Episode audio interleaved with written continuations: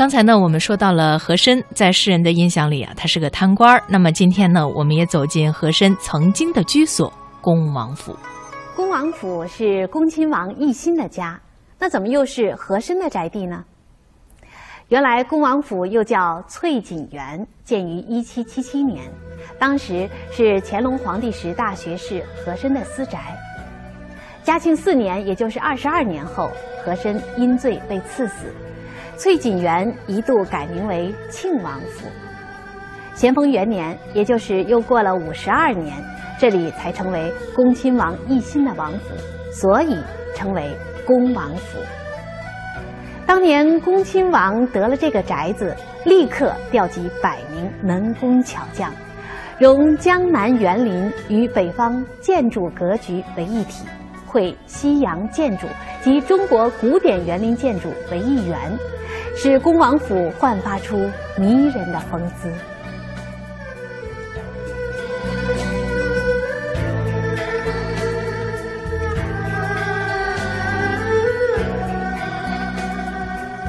据成书于明万历年间的《长安刻画》记载，后海北岸三座桥附近有一座荒废了的海印寺，位置就在今天的恭王府。清朝开始，这块临近海子的风水宝地被统治者相中，并几经改建。不过，这一阶段的改建工程。规模并不大，恭王府的地盘仍被许多家宅院平分。到了乾隆年间，当时官运财运皆亨通的和珅，收购了这里的几所院落，大兴土木，建了一座豪宅。从乾隆四十几年到嘉庆四年，和珅真正住在这里的时间不过二十几年。然而，就是这二十几年，却留下了无数传说。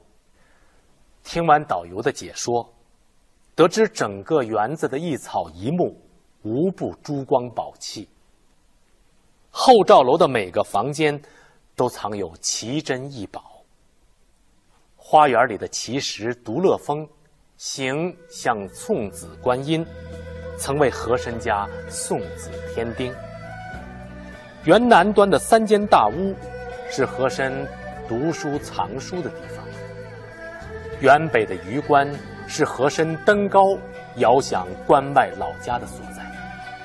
记者采访了五位参观者，其中两位都说不知恭亲王奕欣，更不了解庆王永宁。工作人员解释说，这是因为电视连续剧《宰相刘罗锅》热播后。和珅，这位乾隆身边红得发紫的宠臣，成为恭王府最大的卖点。世人现在看到的只是后花园部分，其实，恭王府之所以具备现在的规模，是在和珅倒台以后。故宫博物院里珍藏着一份《乾隆京城全图》，图中显示，乾隆年间。在今天恭王府的范围内，仍并列着一些院落，并非和珅府独统天下。现在的恭王府花园、翠锦园，那时也根本没有成型。今天我们所看到的恭王府，共经历了和珅府、庆王府、恭王府三个阶段的修整扩建。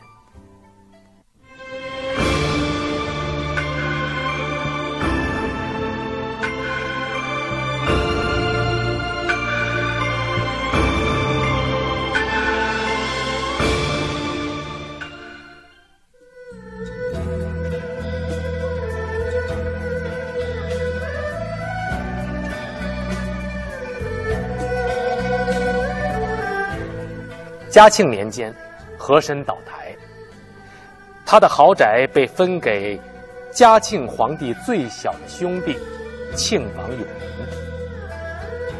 根据清朝对王侯府邸的规定，府邸的布局规模与住在其中的达官显贵们的级别直接相关。亲王府应有正殿七间，郡王府减少到五间。从贝勒起再向下，就根本不能有殿。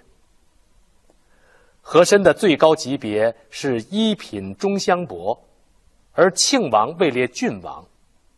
在等级社会里，就算和珅富甲一方，把自己的家建立的富丽堂皇，可一旦这家被分给郡王做王府，就必须进行改造。